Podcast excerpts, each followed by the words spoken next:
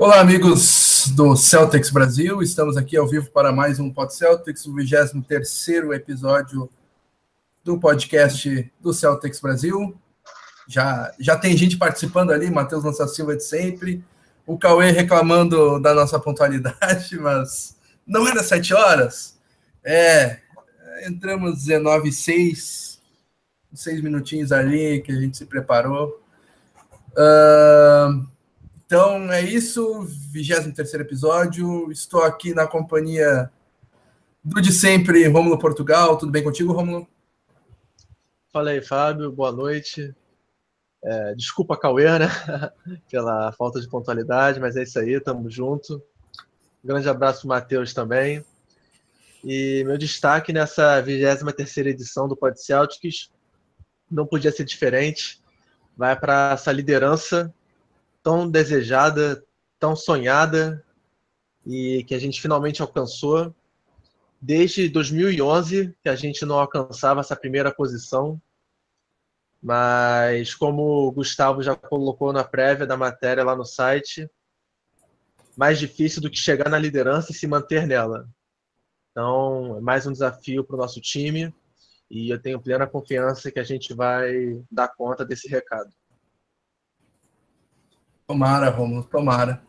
Uh, meu, meu destaque inicial vai para evolução de alguém que era bastante criticado, uh, que era tido como furo do time e que vem se apresentando de uma maneira é, muito boa nas, nas últimas partidas, vem se mostrando um, um grande defensor de aro, aquele rim protector que a gente sempre quis ter e, e ofensivamente também vem ajudando.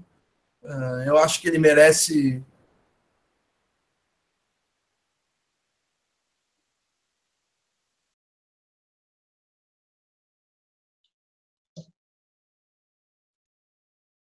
Fábio?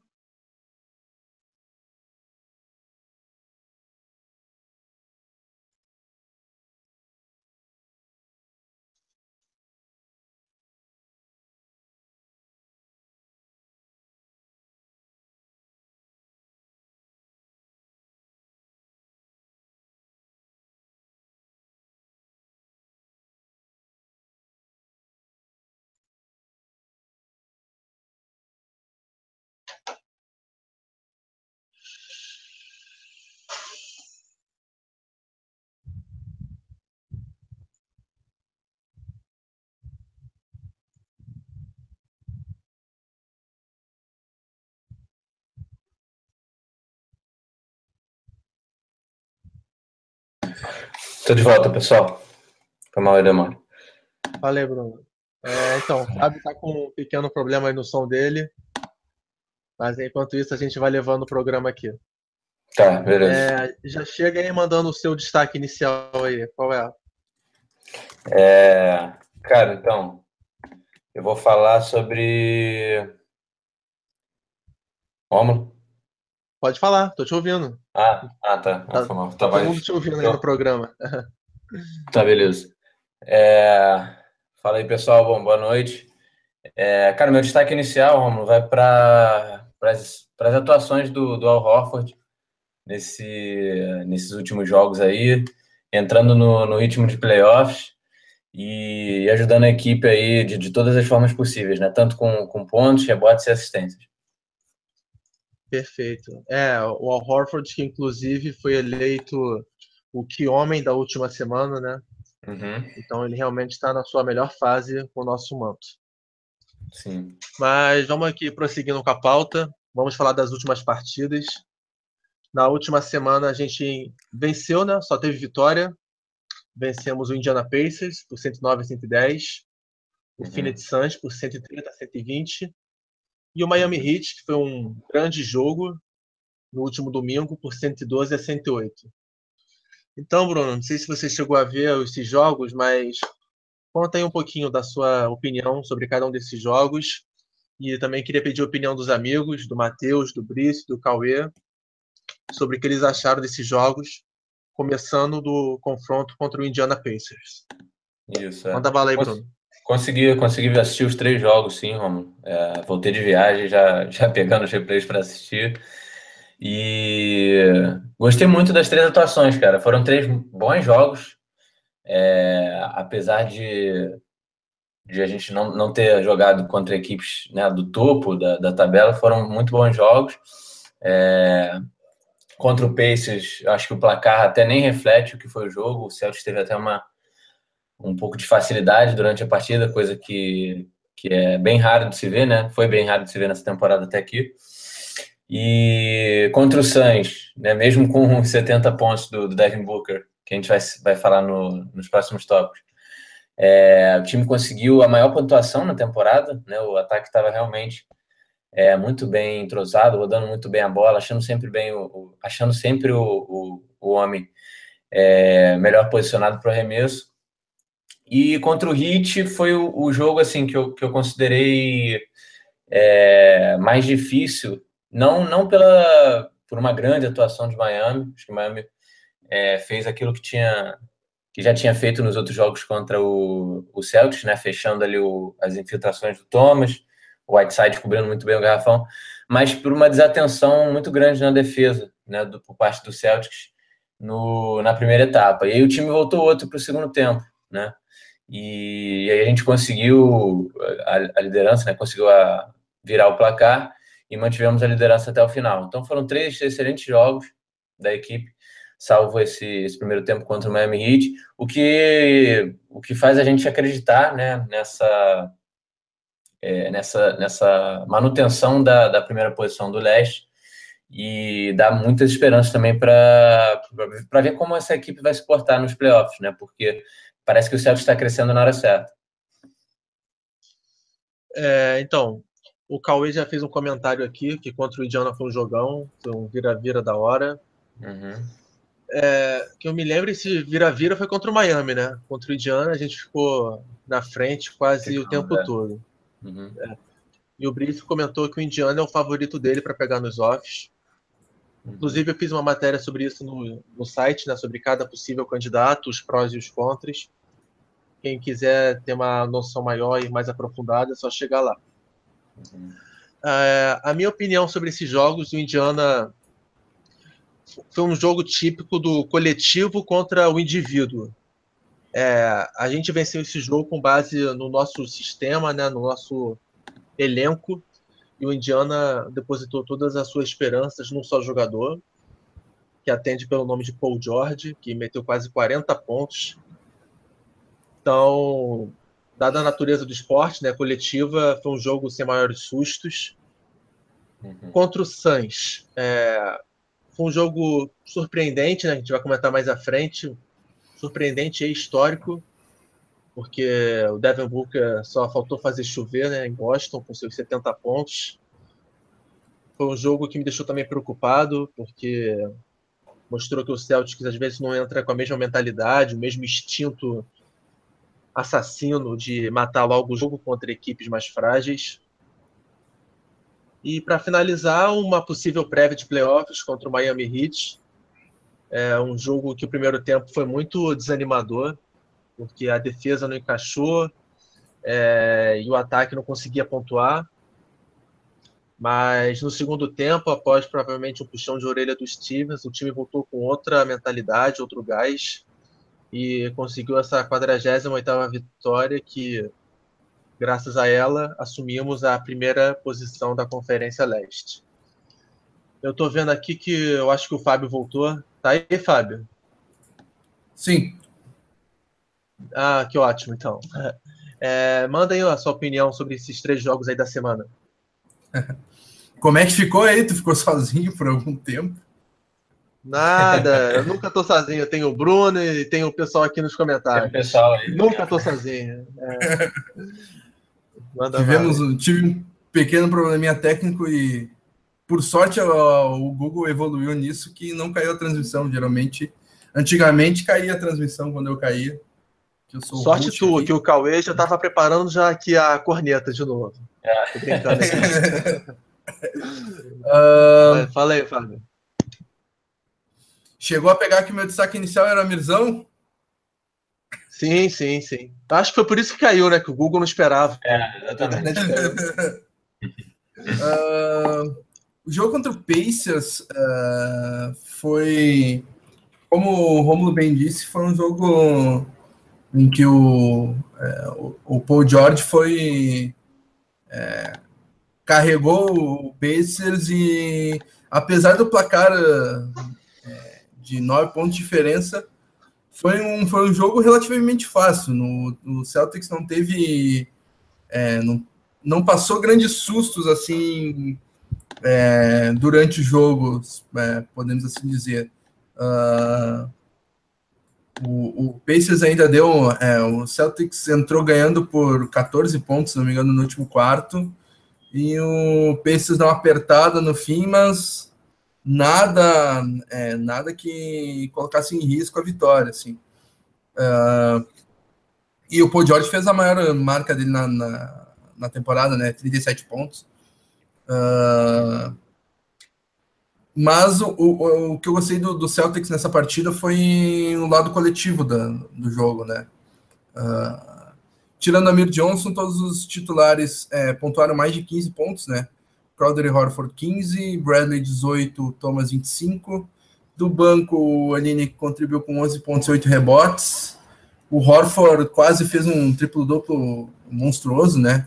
Ele fez 15 pontos, fez 8, é, deu 8 assistências, pegou 8 rebotes. Uh, então foi, foi um jogo que é, mostrou bem a, a, coletividade do Celtics, claro, com o Thomas é, liderando em pontuação, mas é, foi interessante ver uh, o, o, time, coletivo, o, o né? time coletivo do Celtics desempenhando bem.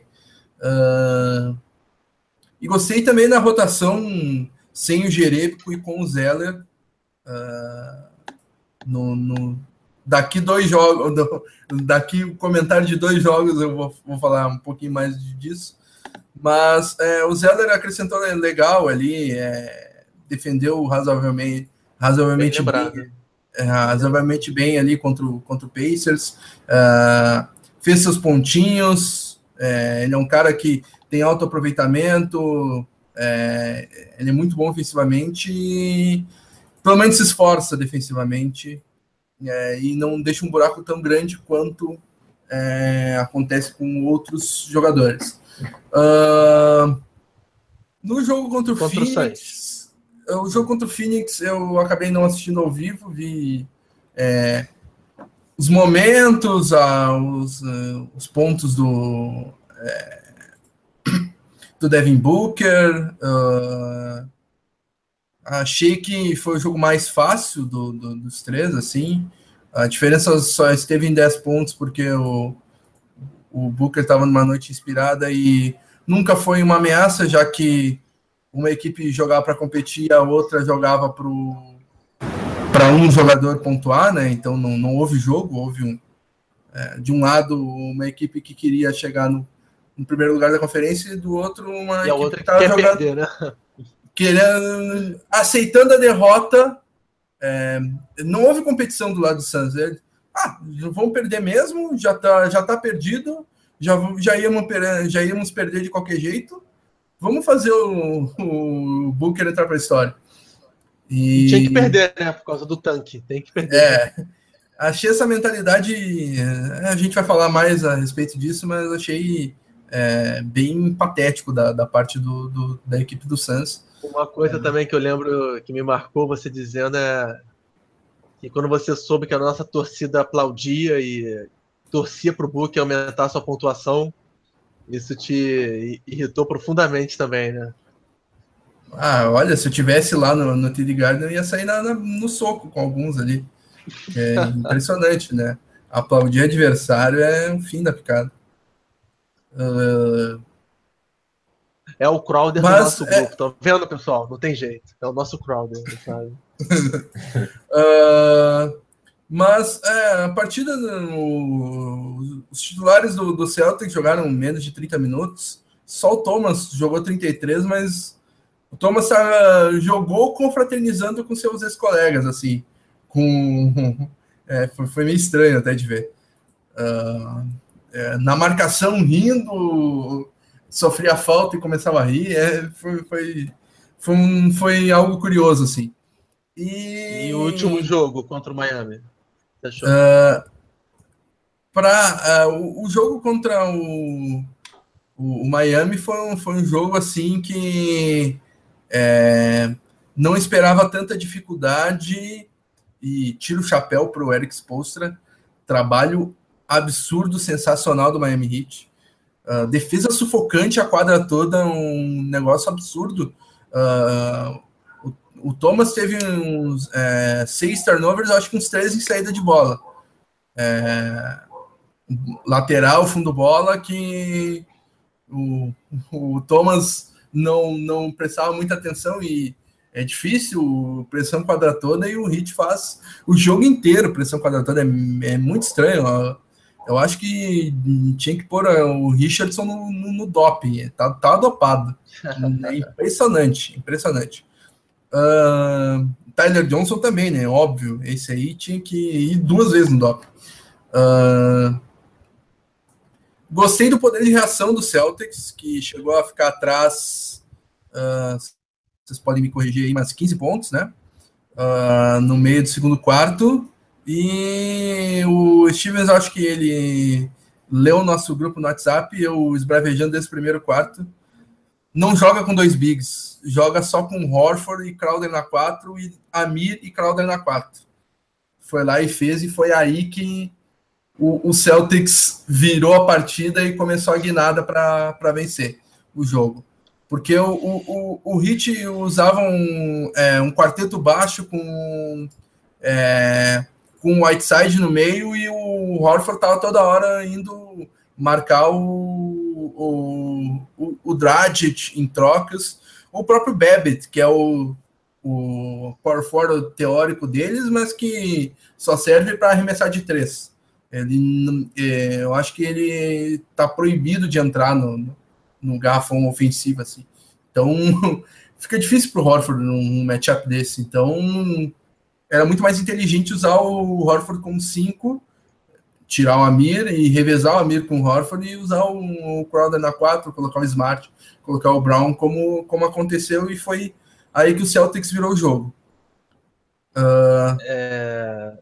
Então, é, você fez uma análise detalhada. É, deixa eu só dar uma atualizada aqui nos comentários do pessoal. É, o Brício falando que já esperava essa dificuldade contra o Heat. Eu também esperava, é uma das melhores campanhas da liga, desde o All-Star Break, melhor uma das melhores defesas. Então, isso pode ter, apesar do Celtics ter vencido todos os jogos contra o Miami, eu também acho que foi um jogo parelho e uma eventual série de playoffs também seria difícil. O Cauê pergunta se tem um grupo no WhatsApp. Tem sim. É, você pode encontrar esse link do grupo lá no, no grupo Celtics Brasil do Facebook. Tem um tópico lá para isso. Só deixar seu número que você vai ser adicionado. O Ivan Newton, é a primeira vez que eu vejo ele aqui, né? Seja bem-vindo. Pergunta se a gente trocaria a pique do próximo draft pelo Paul George ou Jimmy Butler. É, isso já foi assunto nos últimos programas. É, não é só a pique que vai ser envolvida, né? Então depende do pacote, foi o que a gente conversou à época, para ver se vale a uhum. pena. É, e uh... prosseguindo aqui com o programa, vamos agora eleger o Que Homem e a Lambisgoia da semana. Primeiro vamos para o melhor. Vamos lá, primeiro vou começar pelo Bruno. Então, Bruno, considerando é. esses três jogos contra Indiana, Phoenix e Miami, uhum. quem merece o troféu Que Homem da semana? É, esse, esse troféu né, dessa semana é um pouco é um pouco incomum porque normalmente a gente já vem já vem com o nome na cabeça, né? Não, não temos muitos destaques, mas é, como o time jogou muito bem nesses últimos jogos, vários nomes vieram à cabeça né, na, na hora de fazer aqui minha seleção. É, eu vou votar no Jay Crowder, é, muito pelos, pelos esses três jogos, né? Porque se você for pegar aí é, no último mês ou na última quinzena, o meu voto vai, vai é, iria para o Al Horford, que, que cresceu demais. Mas o Jay Crowder, nesses três jogos, fez muita coisa boa, muita coisa interessante em quadra. É, foi o jogador que a gente que a gente espera dele, né? Realmente, é, matando aquelas bolinhas de três muito importantes, enfim, defendendo é, bem tanto na 3 quanto na 4, quando exigido. Então, meu voto vai para ele. Bom voto. E vou deixar meu voto por último, né? O privilégio do está comandando o programa hoje. Falei, passa, passa, passa a âncora Oi. Qual seria o seu voto para o que homem da semana? Uh, meu voto vai para um jogador que teve 58% de aproveitamento nos arremessos de quadra, no, é, 48% nas bolas de 3, 90% nos lances livres, uh, teve média de 17 pontos e de 8,5 rebotes. Esse é Jay Crowder. Bom voto. É, vocês também estão sendo acompanhados pelo Brício e pelo uhum. André Vitório, né? Que também votaram no Jay Crowder. O Esaú e o Matheus Lança Silva. Tô até com medo que a internet deles, deles caiam também, né? Votaram no Amir Johnson. é, né? é o teste da vez. E o meu voto da semana também vai para o Jay Crowder. É, foi gigante contra o Miami, que foi o principal jogo da semana. Uhum. Contra o Phoenix ele não jogou muito, né? De minutos, porque o banco acabou sendo mais utilizado. E contra o Indiana ele também fez uma boa partida. Então, o Jay Crowder tem sido gigante nesse mês de março. Nos dois jogos anteriores que, que o Thomas também não jogou, ele também foi muito bem. Então, eu diria, sendo um pouco mais ousado, né? que o Crowder merece o meu voto não só do que homem da semana, mas do que homem do mês de março. É... Boa, acompanho. O, o Brício é, também compensa parecido com a gente, falando que o Crowder aparece quando precisamos, é verdade. E agora vamos dar uma volta aí de 180 graus e vamos falar do quem foi a lambisgoia da semana. E tu começa votando. Então, ah, isso, das ordens. Faz, faz a ordem tá certo. É, é, maluco. Começa votando aí, Romulo. Começa, põe. Então. Peito aberto. É... Quem foi semana a Semana passada ele foi eleito a Lambisgoia da semana. E apesar dele ter liderado o Celtics na, é, na última partida em assistências e ter feito uma. ter conseguido um grande rebote ofensivo, eu preciso votar no Marcos Smart, porque os arremessos dele não estão caindo e ele, como principal banco, principal nome do banco, ele precisa dar esse passo acima, né? Precisa dar esse passo à frente na sua carreira, de conseguir fazer o time jogar e também dele pontuar, né? Quando o time precisa. Uhum. E a gente possivelmente perdeu a, a semana passada para o Philadelphia justamente porque o Smart não conseguiu cumprir essa missão.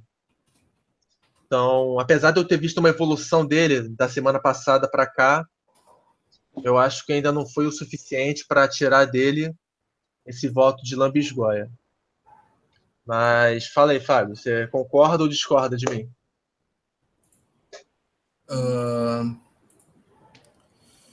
Cara, é difícil. Eu queria votar no Jerebico, uhum. porque uh, eu não quero mais vê-lo na, na rotação, é insuportável.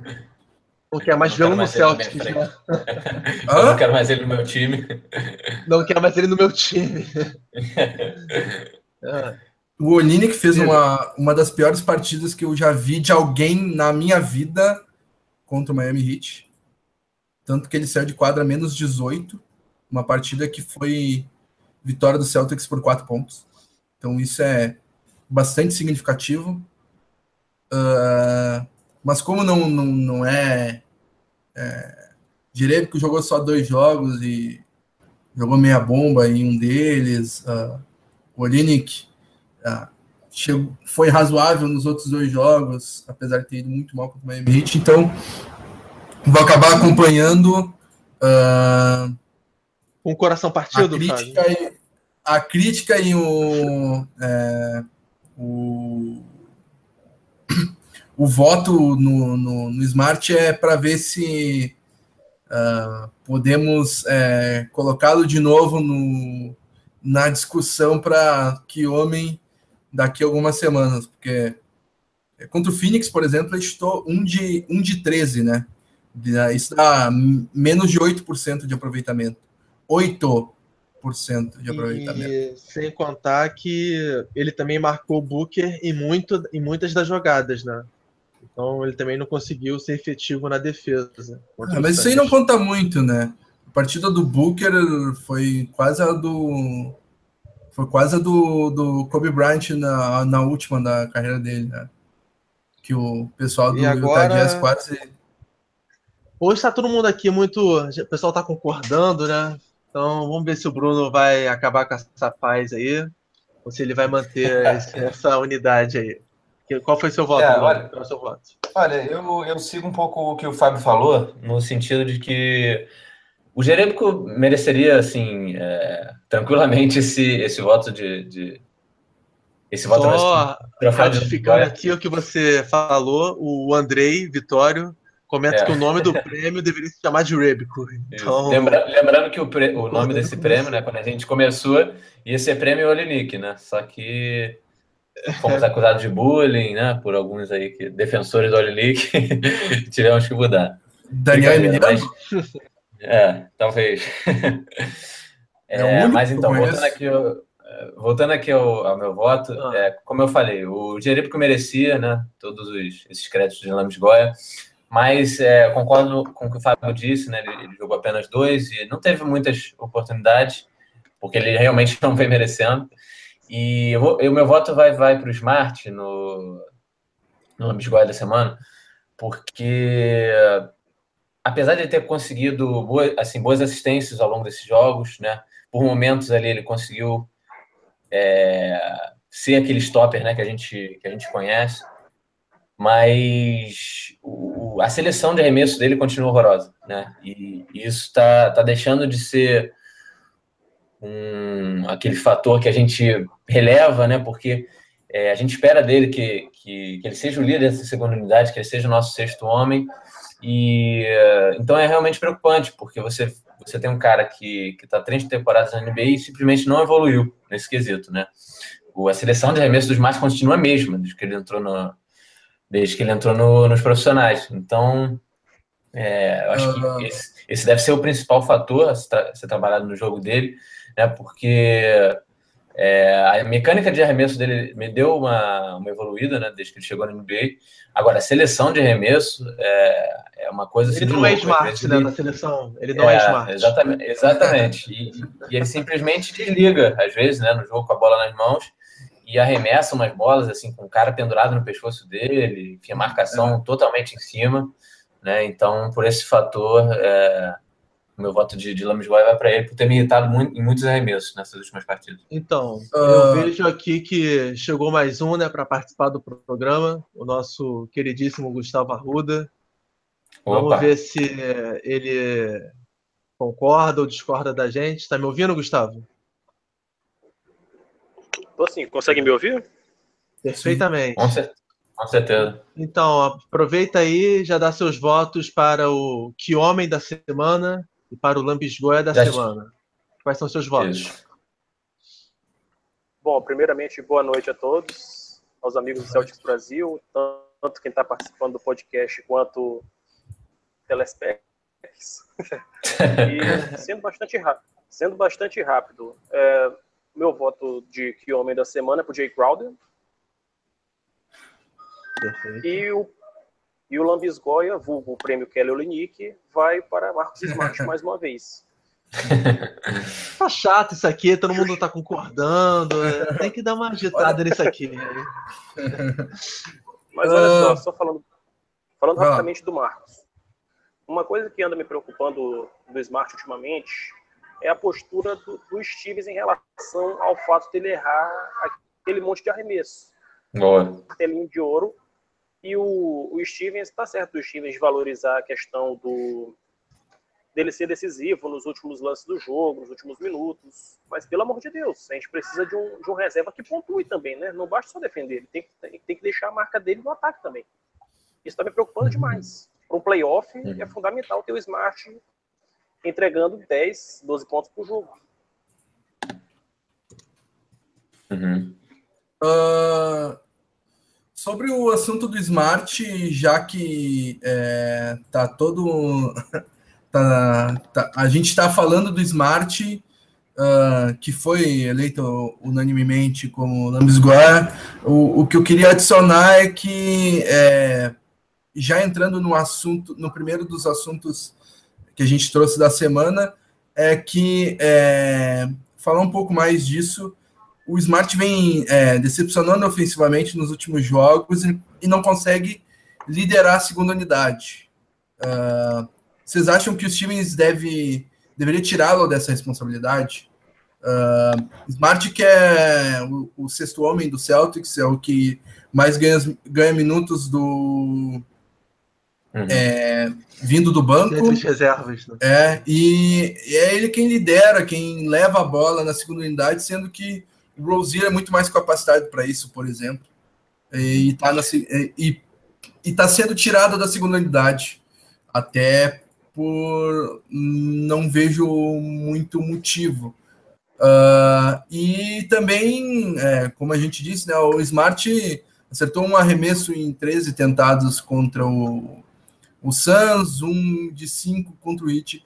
E o mais bizarro é que foi o arremesso mais difícil, buzzer beater no, no primeiro Sim. quarto contra o Heat, bola de três absurda, um lance absurdo.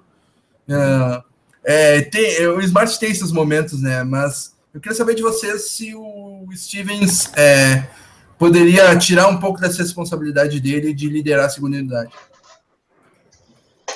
É, eu, eu, eu já, já começo dizendo que, na minha opinião, isso não pode ser mudado. O, o Smart eh, tem que assumir essa, essa posição até pela até pela capacidade defensiva que ele tem. Eu acho que isso é muito importante, né, para um jogador que vem do banco.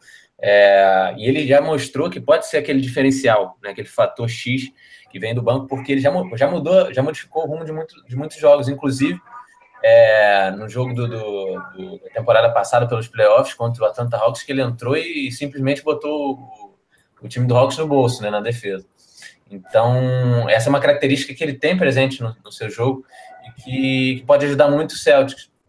Né? Agora, o que eu acho que falta é um pouco para o sucesso do Smart vindo do banco é um cara que complemente ele, né? Porque a gente também não, não, não pode esperar muito do Rosier né, na pontuação, porque é um garoto, né? Ainda, tá, ainda tem muitas falhas no seu jogo e está aprimorando isso. Então, por isso que a gente é, bateu tanto nessa tecla, né, de, tanto na, na off-season quanto na, antes da trade deadline, para que alguém é, com facilidade de pontuação chegasse né, para fazer essa dupla de, de armação com um Smart vindo do banco.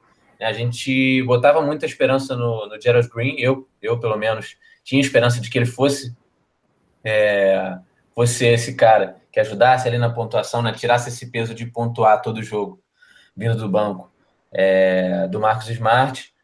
E só que isso não vem, não vem acontecendo, né? Ou seja, é, acaba que essa responsabilidade cai na, no colo do Smart, cai nas costas do, do, do, Smart, e é aquela coisa, né? A gente também não pode uh, não pode exigir muito de um jogador que a gente sabe que dificilmente vai se tornar um, um baita talento ofensivo, né? Principalmente no, quando quando o assunto é arremesso. Então, eu acho que o melhor a se fazer é você.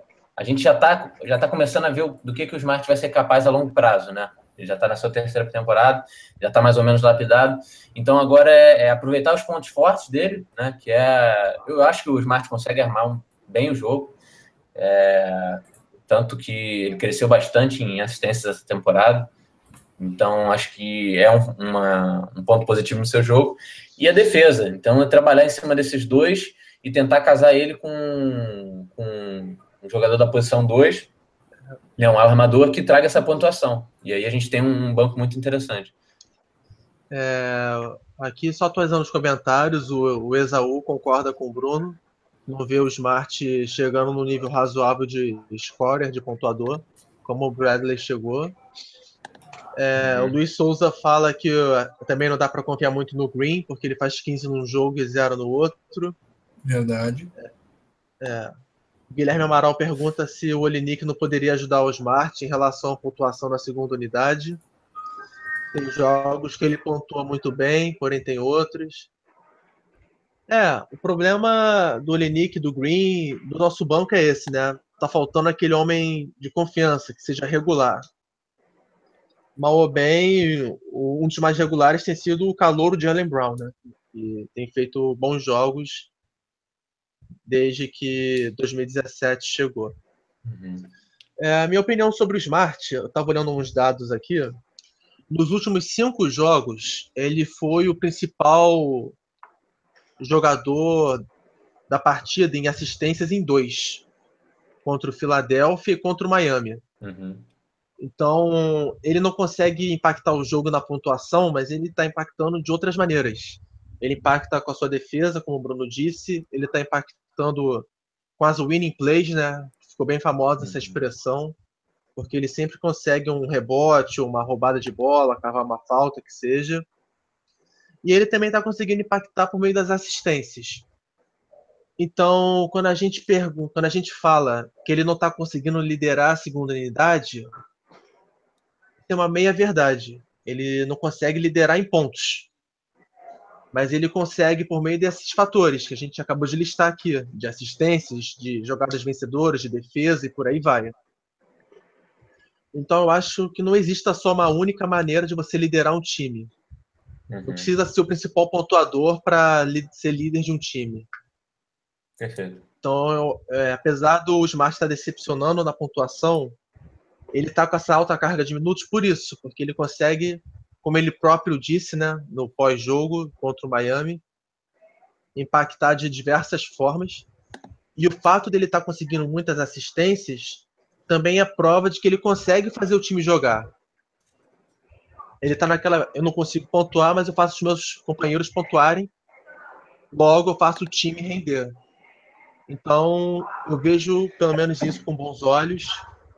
Então, eu acho que não, que não é hora do Stevens tirar essa responsabilidade dele.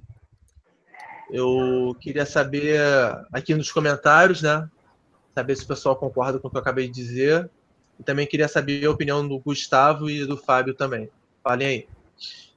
Então, é, eu acho que não tem que se reduzir o papel do Smart como sexto homem do Celtics. Por, por dois, dois motivos. Primeiro, o Smart é capaz sim de fazer as duas coisas, de ah, não só defender em alto nível, mas contribuir no ataque. Nessa temporada mesmo, a gente já teve alguns jogos do Smart no nível muito bom na quadra de ataque. E eu acho que ele pode sim fazer esse papel. E também, além do, da capacidade do Smart de fazer isso, não tem quem faça. Você vai botar na costa do Brown, que é um calouro, para puxar, puxar a pontuação, puxar a liderança da, dos reservas? Não. Você vai puxar para o Olin, que é regular?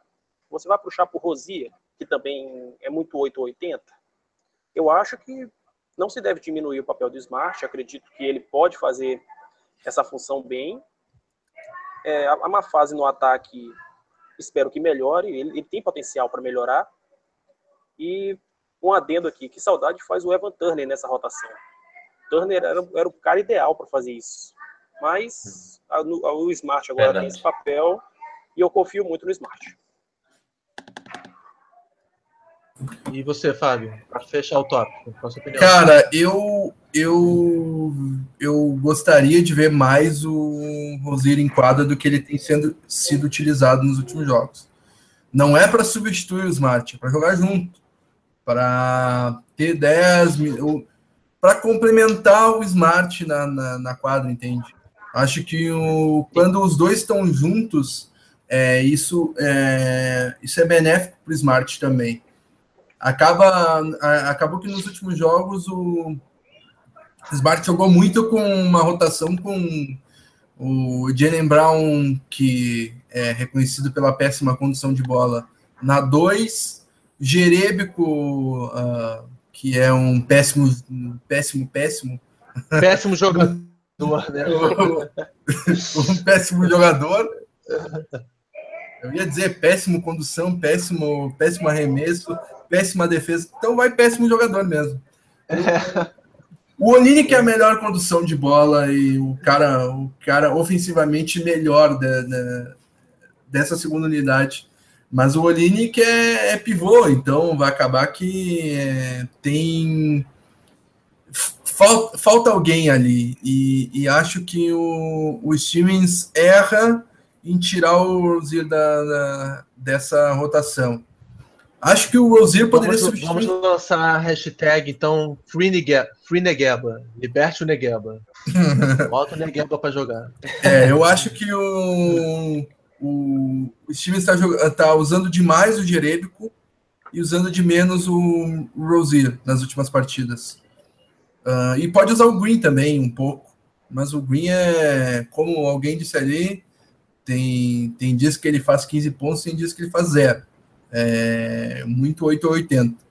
O, o, Rosier, o Rosier é bastante regular e é um baita defensor, então, é, mesmo num dia. Resumindo, ruim, então, use o Rosier, use o Green, mas não use o Jurebico. Né? Exatamente. Esse é o pensamento, então. Esse é o pensamento. Use, use o, o, o, Me use, mas não use o Jurebico. Esse é o pensamento. Use, use o Young, use o Demetrius Jackson, mas não use o Jurebico. Boa, boa. Uh, próximo assunto é. Uh, Devin Booker fez 70 pontos no, no Celtics é, na última sexta-feira no jogo contra o Sun, é, no jogo Celtics e Suns. E essa foi a maior marca sofrida por Boston na, na história. Maior pontuação de um jogador é, com, 20, com até 20 anos. É, é um dos sete jogadores que tem 70 mais, partidas de 70 mais pontos. Partida histórica, é, se começar a listar tudo, todos os recordes que o Booker é, quebrou, não, não acaba o programa. Uh, mas o que acontece é que o, o Jay Crowder e o Isaiah Thomas é, teceram alguns comentários a respeito do, do assunto. É, o Crowder é, comentou na foto do. É, do perfil da NBA no Instagram. No, do perfil da, da NBA no Instagram, exatamente. É, a, a NBA divulgou a imagem é, do Booker com a plaquinha do 70, em referência aos 100 pontos do Chamberlain, é, e tornando isso muito maior do que a, a própria vitória do Boston Celtics.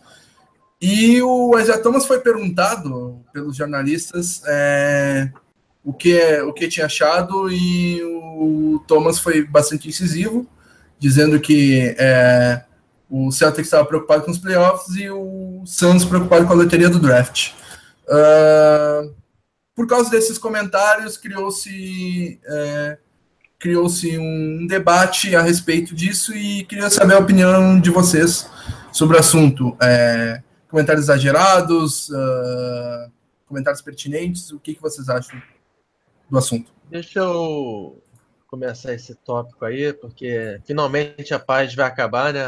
A ânsia, tenho certeza. Então, é, eu cheguei a fazer uma matéria para o site sobre isso, também já gerou muita polêmica e discordância lá, o que é muito bom. Então, a minha opinião é: a NBA tem jogo todo dia, toda semana, quase todos os meses. Então é corriqueiro a gente ver uma equipe vencer a outra. O que não é corriqueiro, o que não é comum, a gente ver um jogador marcar 70 pontos. Uhum. Então, se a gente levar pelo critério de raridade, é, eu entendo e até concordo que os holofotes para os 70 pontos do Booker sejam maiores do que para a vitória do Celtics. Que é muito mais raro e difícil você ver essa pontuação do que um time vencer o outro. Porque isso tem todo dia. Uhum. Então acho que faltou esse tato pro Crowder e pro Thomas. Até porque o, o Book é só um garoto de 20 anos que joga em outra conferência. Não faria mal nenhum para os dois aplaudirem ou elogiarem um garoto pelo feito que ele fez. Então, acho que faltou um pouco de sensibilidade ou inteligência, como quiserem chamar.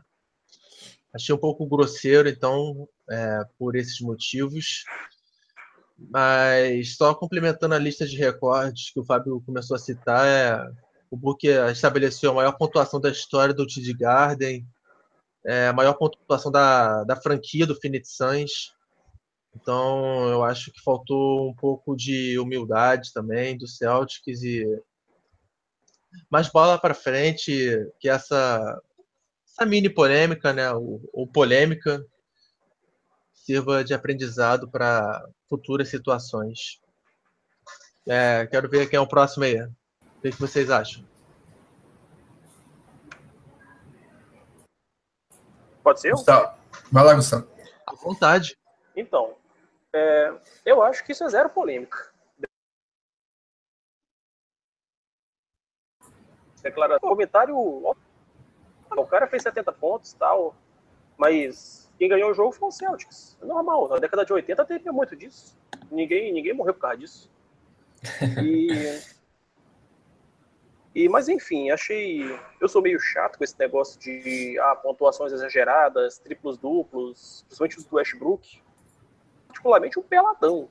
O Booker fez 70 pontos, assim, ah, ele chutou 40 bolas, 26 lances livres, jogou 45 minutos, e o Suns simplesmente foi para lá para fazer o nome do menino. O que me uhum. deixou assim, sabe, eu, fiquei até certo ponto satisfeito com o Com o Crowder é porque tem que ficar mordido sim. Tomar 70 pontos em casa de um menino de 20 anos é para ficar todo mundo puto sim. Não é para acontecer. Por mais que seja histórico, não pode acontecer. Chega no playoff, vai, vai chegar qualquer adversário, olha assim: ah, esse foi o time que pegou 70 pontos do menino, vou fazer 50 neles. Uhum. É, eu... Mas enfim, não tem nada de polêmico, achei uma reação natural deles e me desculpe o Booker, mas foi um peladão. O Celtics meio que permitiu que ele fizesse 70 pontos. Tanto que até o pessoal do Tid Garden mesmo já estava querendo que ele fizesse mais e mais pontos. O jogo estava resolvido já para o Celtics. E... Mas no resumo é isso. Não tem polêmica nenhuma. Thomas e Crowder estão certos. Tem mais é que ficar puto mesmo. Passa. É, eu, só pegando esse gancho aí do Gustavo, é, eu acho que o, o, ponto que ele levantou é importante. Assim, você ficar, você ficar irado, assim, né? Você ficar nervoso com essa pergunta, né? Como o Crowder e o Ati fizeram. É, eu acho que não, não faz sentido porque o cara teve uma baita atuação, entendeu? Sendo no, nos minutos finais ali, tudo bem, forçaram a barra, mas não deixa de ser 70 pontos, né? Na casa do adversário. Então eu acho que eles têm que ficar eles tinham que ficar, vamos dizer assim, se eles têm que ficar nervosos com alguma coisa, com a atuação da defesa em cima do Booker, né? E tentar é, parar o garoto na próxima, na próxima partida contra eles. É, agora, isso não, não, diminui o feito do, né, de um rapaz com 20 anos, aí, 20 e poucos anos, é, ir na casa do, da maior franquia da NBA e meter 130 pontos. Então, é, concordo com o que o Romulo falou em relação à sensibilidade, porque é, o Suns é, é, o café com leite da NBA, né? Junto com o Brooklyn Nets com o Lakers. Como assim? O cara tem um. Porra, o torcedor tem uma alegria na temporada, você ainda vai lá e vai fazer um comentário dessa, né, desse tom. É, não é a coisa mais esperta a se fazer e também desnecessário, né? Porque é, não, não custava nada dar os créditos pro, pro rapaz e comemorar a vitória, né? Você pode fazer as duas coisas, uma coisa não exclui a outra. E o, esse ponto do Gustavo é perfeito entendeu? É, é, ficar puto com a defesa em cima do, do Booker, e não por eles terem comemorado o fato do, do jogador ter marcado 70 pontos. Uh, eu, antes do Fábio eu terminar, vou na... aqui, também que o Ross, o Sérgio Soares, o Guilherme Amaral, o Luiz Souza deixassem seu, suas opiniões também sobre esse assunto uh, aqui nos Boa. comentários para a gente falar também. Falei, Fábio. Eu, eu vou mais na linha do, do Gustavo, acho que teve zero polêmica, não teve nada de polêmica. Polêmica foi criada pela imprensa marrom americana, que precisa vender jornal, precisa. Sim, sim. Precisa. Precisa de uma. Manchete, de uma, né? é, precisa de manchete. Não teve nada demais. Uh, o Booker fez, fez uma ótima partida. O cara joga muito, eu sou um grande fã dele. Mas 70 pontos foram bastante maquiados, assim como foram 60 pontos o, Kobe Bryant na última temporada contra o Jazz. Uh, vários bloqueios que foram muito, mas muito falta em cima dos defensores do Celtics não foram marcados. A, a arbitragem ajudando de maneira descarada o, o Booker a chegar nessa pontuação. E, uh, e a partida patética que fez a, a equipe do Suns, né? Uh, eu, se fosse jogador do, do Suns, eu, eu pedia para sair. Eu, com esses meus colegas que não têm nenhuma ambição, que ficam é, é, cometendo é, pedindo timeouts e cometendo faltas propositais para o Booker fazer pontuação. Nossa, é, isso é extremamente patético. É o, é o anti-esporte. É o anti-esporte. É, é a, o cavar pênalti no futebol. É o anti-esporte. É, tem que ser, tinha que ser punido isso aí. Uh, então, com a atuação maquiada do Booker e com, uh, com as manchetes completamente errôneas e, é, uh, e sensacionalistas da imprensa americana a respeito, eu tiro o chapéu para o Crowder e para o Isaiah Thomas, que tiveram, tiveram uma atitude completamente é, sensata e corretíssima a respeito do assunto. Talvez o Crowder ter tomado a iniciativa de ir lá seja um ponto a, a se discutir, porque ele, mas ele foi marcado no, na, na, postagem. Ele foi marcado na postagem, uh, porque foi no, no, no, perfil da NBA, marcaram ele, ele foi lá e respondeu. Ele é, ele é autêntico e, e foi lá e falou o que deveria ser falado. E o Isaiah Thomas foi perguntado pelos jornalistas. Então, uh, tudo que os dois falaram é o que eu também falaria no, no no, no lugar deles e os aplaudo por terem sido autênticos e não ter não ter passado a mão por cima dessa palhaçada que foi a, essa pontuação maquiada do, do, do Booker. Ô, Fábio. É como, uh, só, só dando um exemplo, é como se ontem no jogo Brasil e Paraguai o Neymar é substituído, substituído aos 40 do segundo tempo, irritado com a atuação, vai lá e não cumprimenta o Tite, senta no banco e fica batendo, mas irritado com a atuação própria. A manchete vai ser é, crise na seleção. Irritado com ao ser substituído por Tite, Neymar está brigado com o treinador da seleção. É isso aí que a imprensa americana está fazendo com, com o Crowder e com o Isaac Thomas, exagerando algo que não aconteceu nada. Vai lá, Gustavo. Então, Fábio, só fazendo um adendo, primeiro você descreveu bem o que foi esses 70 pontos do Booker, foi uma palhaçada mesmo. Foram números muito maquiados, cara. Me lembrou demais não só o Kobe na despedida dele, mas também me lembra o seu, seu ídolo, Fábio, o DeMar DeRozan. Pô, o cara, o cara arremessar 40 bolas num jogo, é claro que ele vai fazer 60 pontos, pelo amor de Deus. Só, a não ser que o cara seja o Marcos Smart da vida. mas, The Rosa, Mas... que foi, inclusive, eleito jogador da semana, né? Não vamos deixar passar batida esse detalhe. Arremessando, arremessando 40 bolas, até eu faço 70 pontos, pelo amor de Deus. Eu é achei que foi muito maquiado, muito descarado. E Thomas e Crowder tem muita razão em, em reclamar e criticar, porque, repito, vai chegar no playoff, vai, vai chegar um, um qualquer aí olhar assim, pô, esse time tomou 70 pontos do Booker, vamos fazer 50. Uh, então, é, registrando aqui algum, alguns comentários, Luiz, o Luiz Souza fala que nem, nem no, no rachão. É, enfim, aquele jogo já estava uma pelada, nem no rachão aqui jogamos naquele, naquele jogo. E o Marco Aurélio fala que a, a, a NBA está muito soft, tá muito soft, que volte o trash talk. Uh, e o Guilherme Amaral, que o Thomas disse foi algo de jogo, nada demais, pura bobagem da imprensa e Booker vai brilhar na liga. Já brilha na liga, né? Esse aí é meu protegido desde que foi selecionado. Eu lembro do, no mês de março do ano passado uh, que ele teve estava com média de 25 pontos por jogo, um negócio bizarro para um calouro. Uh, se não se a atuação do, do, do, do, Booker na temporada passada fosse nessa temporada, eu acho que ele seria o rookie, né? Porque é, tá um deserto tá um deserto de rookies nessa temporada. E temporada passada tinha o protegido do, do Rômulo, Carl Anthony Towns, né, Rômulo? Eu sei patrocinar uh, bem. Eu sei patrocinar bem. Patrocinado. uh, Celtics sofreu para vencer o Nets, perdeu para o 76ers, perdeu para o Suns no primeiro confronto e levou 120 pontos maquiados de Phoenix no segundo jogo. Uh, o Celtics joga menos focado contra as piores equipes? Sem dúvida. É. Então, eu também faço coro às palavras, às duas palavras do Gustavo. Eu também acho que o Celtics tira o pé do acelerador nessas partidas. É, contra o Nets e o 76ers teve o desfalque do Isaiah Thomas, mas isso também não pode ser usado como desculpa. E isso me preocupa porque a gente ainda vai enfrentar Magic e outras equipes menos qualificadas nessa reta final. E qualquer deslize pode ser fatal para o time terminar em primeiro ou segundo. Então eu acho que o próprio Stevens também já notou isso.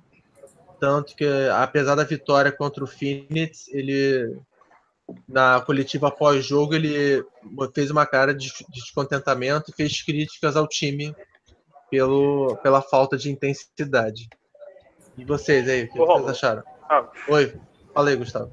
Então, só completando o sem dúvida, eu acho que o, eu acho que o time do Celtics joga na proporção do nível do adversário. Porque é como uma vez o Danny Ainge falou, Celtics procura jogadores que estejam procurando seu lugar ao sol, que tenham algo a provar. O Thomas uhum. e o uhum. Crowder são exemplos disso. E nesses jogos grandes contra Cleveland, Golden State, San Antonio, o time joga muito mais centrado porque eles sentem aquele, aquela história de ah, eles são favoritos, eles são mais fortes. É um desafio para a gente. A gente tem que provar para o mundo que o time, nosso time, sim, pode fazer alguma coisa de útil.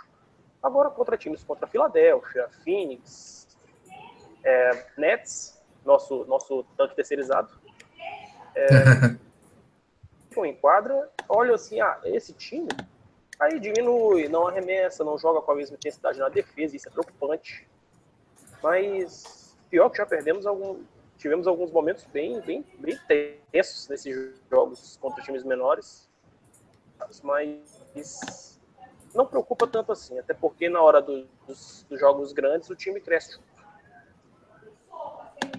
Pois é, o, o, uh, eu gostei do que o Gustavo falou em relação a joga no nível de intensidade que uh, é proporcional à qualidade do adversário. Acho que tem acontecido muito disso, tanto que o Celtics. Uh, Mas isso é um erro ou uma qualidade do time? É um erro. Eu né? acho que é um erro. Eu acho, eu acho que as duas coisas. Porque o Celtics, eu, eu, o Celtics, o Celtics, é, o Celtics vai ser a, a, equipe que mais vai chegar inteira nos playoffs. Mas sim, é. óbvio que é um defeito por perder jogos bobos. Mas visando lá na frente é, é algo é algo bastante interessante até. Arriscado, óbvio, mas é uma estratégia interessante. E, uh, e acho que é, tanto que o Celtics é, nunca ganha por uma vantagem significativa, né? É difícil o Celtics ganhar por uma diferença larga. Então, tem, tem um pouco disso, né? Quando é contra o time mais fraco, tira o pé do acelerador, contra, contra o time mais forte, joga a vida. Uh, e, e é um pouco do, da famosa síndrome de, de, de, Robin Hood, né? De tirar do, dos ricos, dar aos pobres. O Celtics tem um pouco disso, mas é, é, é um pouco mais premeditado, digamos assim. O, o Celtics uh, Celtics está com uma defesa top 5 e, uma, e é uma equipe é, top 10 em, em, rebotes no mês de março. Uh, a que se deve essa, essa evolução? Uh, começa aí, Bruno. Tu que ficou longe do último top. É, o, o, o bom momento ele vocês, vocês destacaram bem aqui na pauta, o, Hofford e o Ami cresceram muito né, nos últimos jogos. O Ami fez uma baita defesa no, em cima do Whiteside né, na, no último jogo. Apesar de o Whiteside ter terminado com 19 pontos, 15 rebotes, fez uma, uma partidaça contra o, o Whiteside, incomodou muito e ainda conseguiu boas jogadas ofensivas. Né? O, o Amir é um, é um caso difícil de se entender, né? Você, você vê um jogador diferente a cada partida mas de vez em quando ele, ele mostra que ele, que ele consegue defender homens mais fortes que eles ali do garrafão. E, e nos jogos que, que a gente consegue se encaixe, geralmente o Celtics tem, tem um caminho mais tranquilo para as vitórias. O, o Horford, eu, eu, eu, consegui enxergar uma mudança tática no, no Celtics né, em relação ao Horford.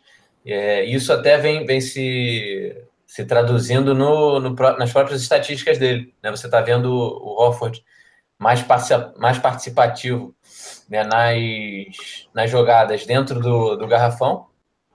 Né? Ele, ele, na última partida, por exemplo, ele não estou nenhuma bola de três.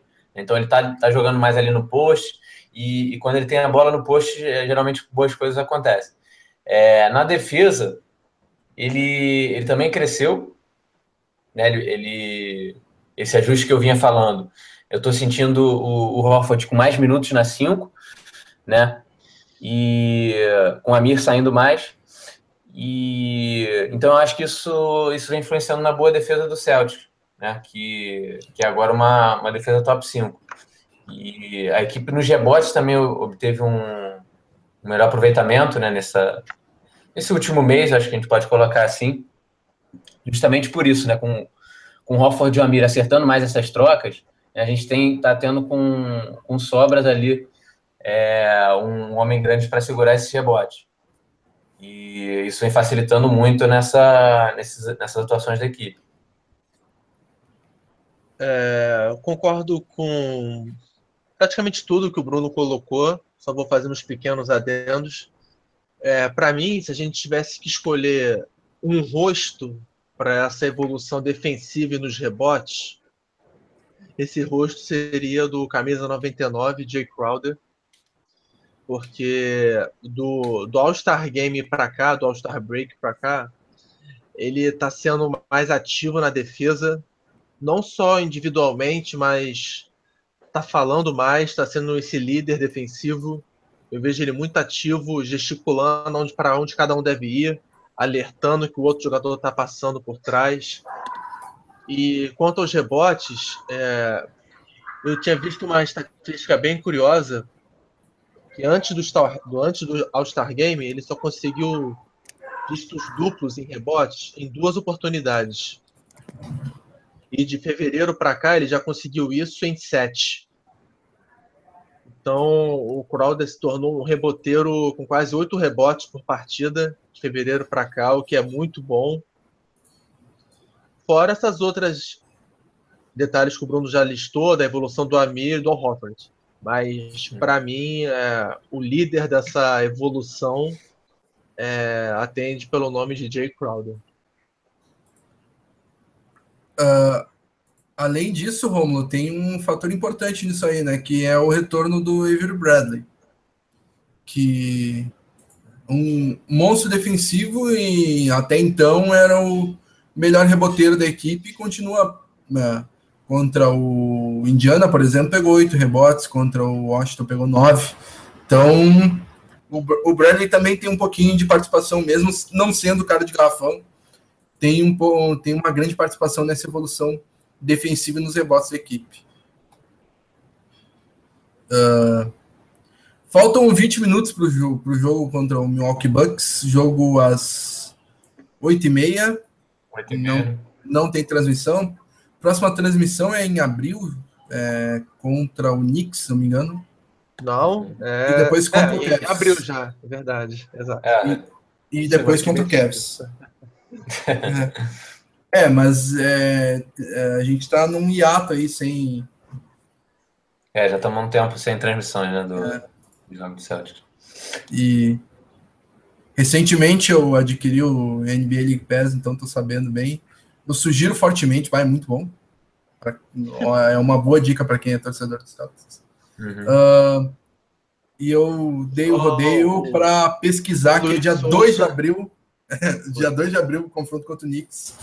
Transmissão uh, da ESPN às duas da tarde, horário de Brasília. E dia 5 de abril contra o Cavaliers, o jogo na sequência.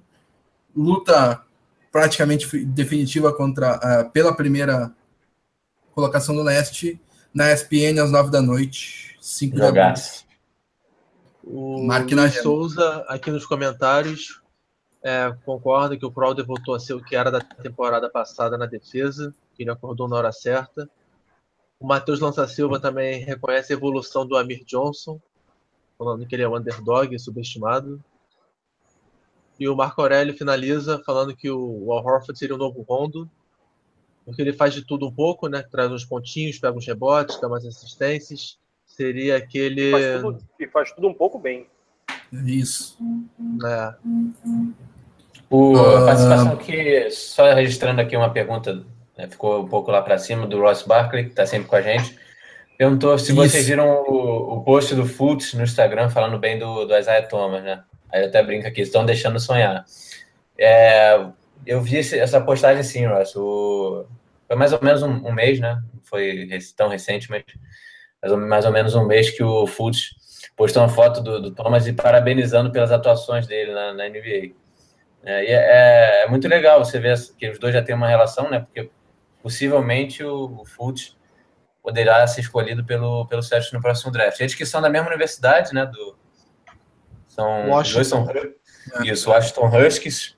E inclusive já treinaram juntos na, na off-season, nessa última nessa última intertemporada aí, né? O Washington O- Estado, né? Ah, Sim, só para deixar claro que é no, no, leste, no oeste americano, né? Lá em É, onde cima, é fica onde fica Seattle. Isso. Isso, isso aí, perto de Seattle. O, então eles eles são da mesma universidade. O Thomas visitou lá a Universidade de Washington e, e bateu uma bola com, com o Markel Fultz, então os dois já, já se conhecem, enfim, podem ser o, a, a, a backcourt aí do, por muitos anos, né, do Celtics. Romulo, Eu acho que é até a solução para o pro problema de antes que a gente falou do Smart. Do Smart não conseguia É. liderar a segunda unidade. Uhum. Fultz Smart como dupla vindo do banco. Porra, Acho que o Mas Gustavo queria falar uma coisa aí. Fala aí, Gustavo. Sim, o Thomas, volta e meia no Twitter, ele faz uma sessão lá de perguntas e respostas com os, com os internautas, com os seguidores dele. E certa vez ele falou do Fultz e disse: Não tenho dúvida de que será a primeira escolha. Elogiou muito o menino e aposto que ele vai fazer o maior esforço do mundo para que o Fultz seja Ah. a escolha certa. Vamos Eu- ver se a, se, a, se a loteria sorri pra gente. eu tenho dúvida, porque se o Lakers pegar a primeira escolha, vai de Lonzo Ball. hein? Mas. O Lonzo é a cara do Lakers. é. E o Lonzo quer ir pro Lakers. né? Bom, pra mim estaria ótimo o, o Lakers saindo com o ball e a gente com o Fultz. Me agradaria muito. Ah, Pré-jogo contra o Bucks, o momento do Celtics, ah, falamos bastante disso. Assumimos a liderança da, da Conferência Leste. Vocês acham que dá para se manter na- nessa liderança, ah, principalmente até o confronto contra o Cleveland Cavaliers, já citado, no Dá. dia 9 de abril? Dá para se manter, ainda mais se a gente analisa a tabela agora dos dois, né? Acho que o Celtics, teoricamente, tem uma vida mais fácil do que o Cleveland. E que momento ruim, né, do, do Cavaliers, pelo amor de Deus. Eu, eu tenho acompanhado alguns jogos e parece outro time em quadra. Né? Era, era uma coisa que ninguém esperava, né? Poucas pessoas esperavam essa queda de rendimento, mesmo com as lesões é, que assombraram aí o, o Cavaliers na, nos últimos meses. Mas realmente o time tá, perdeu a identidade, né? Você não vê aquele Cavaliers, é, mesmo com o LeBron James em quadra, assustando os adversários, né? Então, por esses dois fatores, né? Pela tabela e pelo momento do Cavaliers ruim, acho que dá para manter e, e até com alguma sobra ali, né? Não, não até nos critérios dos empates, mas com, com vitórias a mais mesmo, melhor aproveitamento. Ou até fica o destaque do, da surra absurda que eles tomaram do Spurs segunda-feira, que foi um negócio passeio. assim assustador. Foi. Assustador. E o Leonard E- botando, botando todo mundo no Ó. bolso, né? Até o cachorro é. Cachorro, concordando. cachorro concordou também. Cachorro concordando aí. É. E... É, eu também acho Calendário que do dá céu. manter. Pode Só falar, passar cara. aqui que é a gente enfrenta antes do, do Cavaliers Bucks, Magic em casa e Knicks fora. É para ganhar as Eu três, diria, né? que, Vamos, eu diria que é para ganhar as três, exatamente. vamos Mas o Cavaliers que- também. Cavaliers também não tem uma tabela muito difícil. Bulls fora Uhum. amanhã, que é o jogo mais difícil deles. 76ers, Pacers e Magic em casa. Uhum. É, é, só complementando, eu acho que esse jogo contra o Magic vai ser no dia 4 de abril e a gente enfrenta o Cavaliers no dia 5. Isso, back-to-back. Então Isso. eles, eles estariam no back-to-back de viagem e tudo, então isso também pode nos ajudar bastante nesse jogo. eu apostaria em LeBron James, Kyrie Irving, Kevin Love fora desse jogo contra o Magic. Bem possível, bem possível.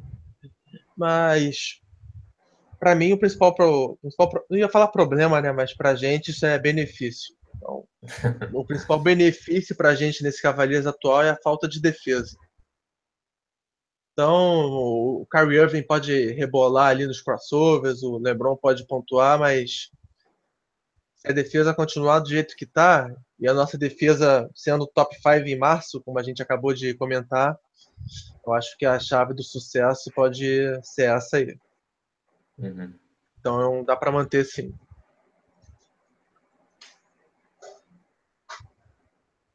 Queria saber aí o Gustavo, né, que também é bem otimista. O que você acha aí, Gustavo? Olha, eu acho que a chance do Celtics de terminar em primeiro passa por esse jogo, o jogo do dia 5. Para mim, é uma espécie de, de final da, de um torneio de pontos corridos.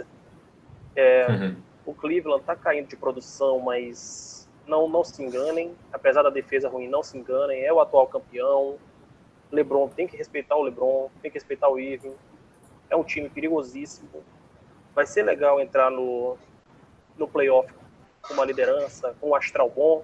Cleveland um pouquinho mais abaixo, mas é aquela história, né? Playoff é outra história. Playoff a gente precisa entrar com, com essa vontade da, da, da regular, dessa reta final de regular. Vai ser importante terminar essa regular justamente para não, não cometer os mesmos erros das últimas duas edições mas tem que abrir o olho com o Cleveland. Não vejo toda essa facilidade de, de primeiro lugar ainda não. Eu sou uma pessoa relativamente otimista, mas dessa vez eu estou tendo que manter um pouco a cautela. Mais ou menos otimista. É. uh, o, o, Luiz Souza fala, vai na linha do, do Bruno ali e diz que dá para se manter abrindo joguinhos, aproveitando o mau momento deles. Dá mesmo. Uh, Cauê pede para postar links da transmissão de hoje. Uh, a gente posta link no, no grupo do no, no grupo do Celtic Brasil do Facebook. Uh, alguém, se puder aí, ponha o link para mim aí, mas também, se quiser, é só procurar Celtics Brasil no, no, nos grupos, fácil de achar. Uh, o Romulo já fez até o tópico do jogo, né? Isso. Você antecipou, uh, antecipou a mim. Participem por lá, galera. Sempre bom ter a presença de vocês. É. Tópicos movimentados. O momento do Bucks é, é, é bem legal para é bem legal para eles, né?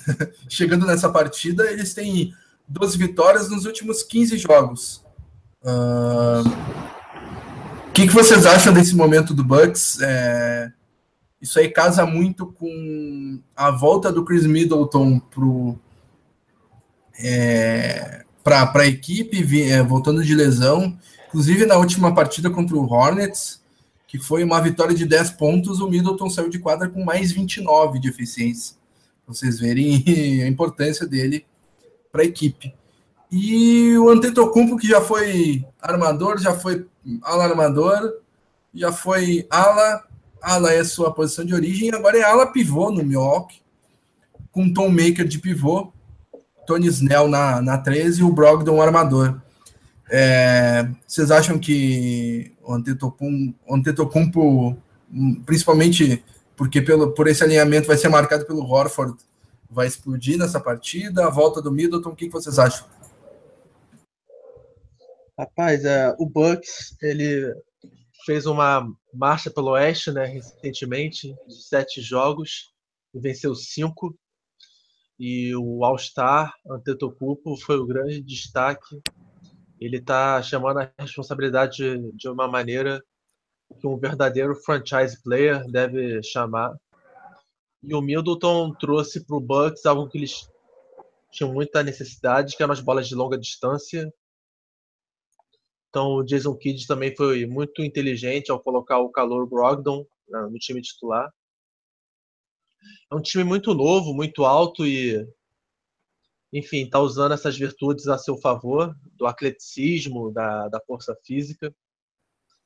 E quando a gente comentar os pontos chaves do jogo, mais a, no próximo tópico, é, eu vou chamar atenção, porque o Antetokounmpo vai ser muito difícil de ser marcado, porque devido às suas, aos seus atributos físicos tão raros, ele vai ser uma verdadeira peça difícil da gente encontrar um remédio para ele.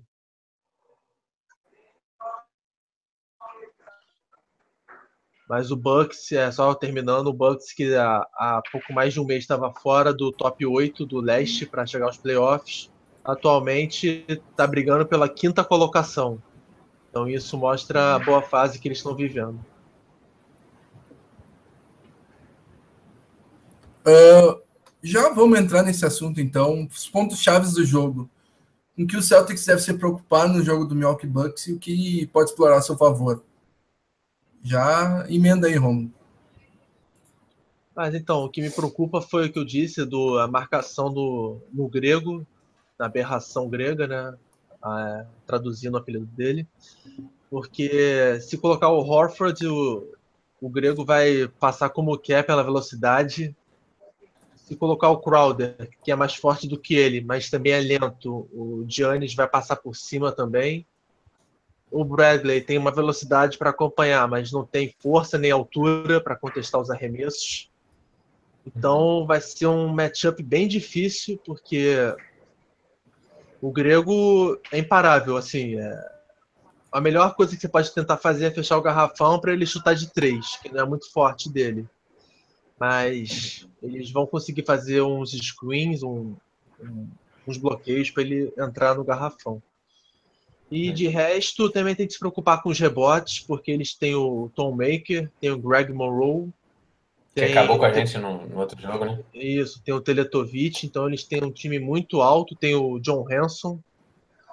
Então, tipo, uhum. eles têm muitos jogadores altos para rebote, incluindo o grego, que eu disse. Então, esses são os principais fatores: a marcação no grego e os rebotes. E para explorar no jogo deles, eu colocaria. É, tem que atacar muito o garrafão. Porque o Greg Monroe não é um grande defensor. O Tom Baker pode até ser, mas é calouro. Então o Thomas pode usar bem a, o seu poder de filtração para cavar faltas. Então eu acho que o grande ponto a nosso favor é esse: atacar o garrafão. Uhum. É, perfeito. O, no primeiro jogo a gente teve muita dificuldade nos rebotes, né, como você bem falou, Romo.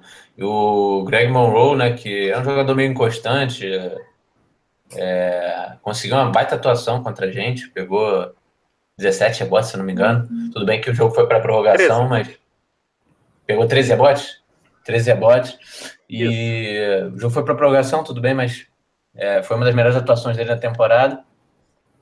E eu acho que esse ponto que você levantou é o, o fator chave hoje, é marcar o, o grego, né, o, o Giannis, porque acho que você, você anulando essa, essa peça ali do, do time deles, é, não, não restam muitas alternativas para eles vencerem um jogo contra, contra o Celtics. Então, é um cara muito rápido, que tem uma altura absurda, né, uma envergadura.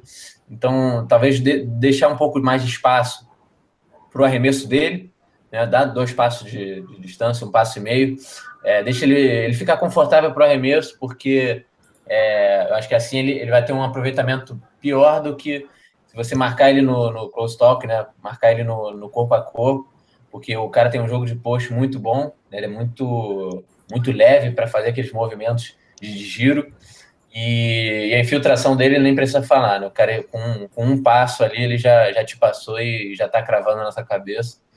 Então, acho que é, essa é uma estratégia que pode ser utilizada na marcação em cima do, do Greek Freak.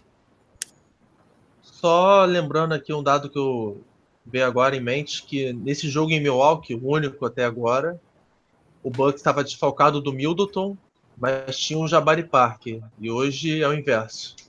O Parker, infelizmente, rompeu o ligamento cruzado anterior do joelho e o Middleton voltou em janeiro. E nesse jogo aí, do, no primeiro jogo, o Parker, dois, três nos arremessos, quatro pontos e oito rebotes. Teve, teve uma partida bem discreta.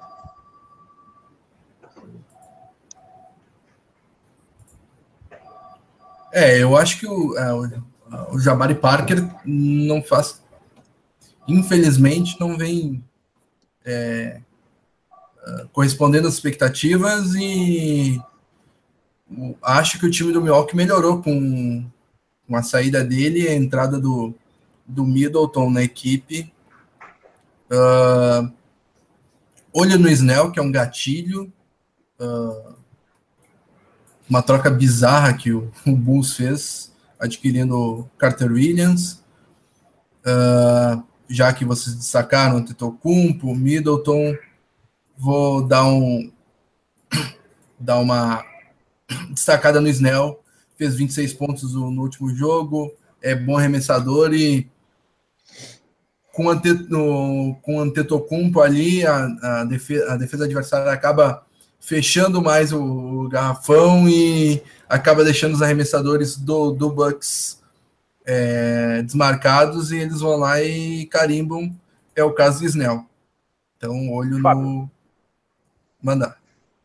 Só completando o que tu falou do Tony Snell, o primeiro jogo, foi, o Snell fez 12 pontos, 4, 5 de 3 pontos, 4 arremessos certos.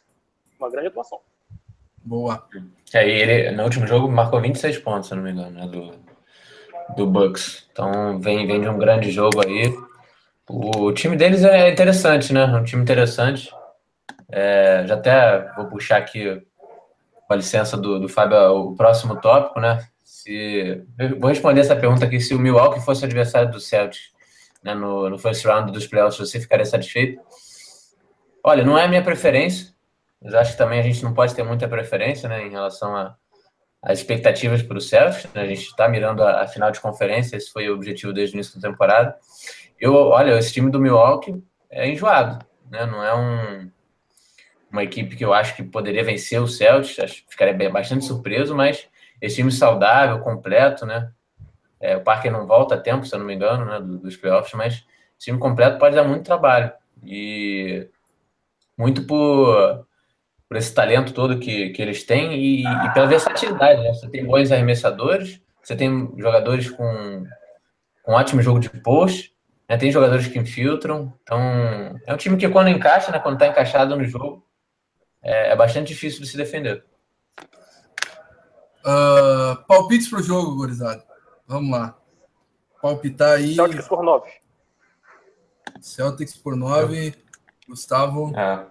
Vai lá, Bruno. Eu, eu vou, vou ser mais humilde do que o Gustavo. Confio na vitória, mas hoje é Celtics por 6. Rômulo.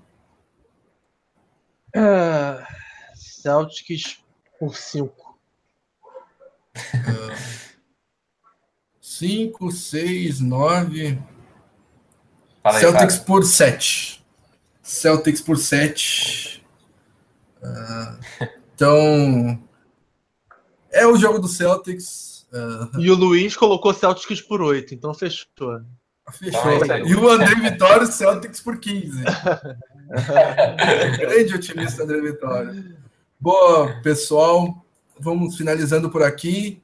Obrigado pela participação aí de todos. Uh, na medida do possível, é, conseguimos registrar todas as, uh, as participações de vocês. Agradecer a presença do Rômulo. Chegou a segurar a, a ancoragem um pouquinho para mim ali, quando eu tive um certo problema com a internet. Valeu, Rômulo. Um abração aí. Obrigado pela participação, tá. Bruno. Abraço. Gustavo. Falou, Fábio, um abraço. Um abraço, para o Gustavo. Fábio, um abraço, pessoal, que acompanhou a gente. Ao fundo. um abraço pro cachorro também, né? Um abraço para todo mundo. Cão, pequeno cão Fred.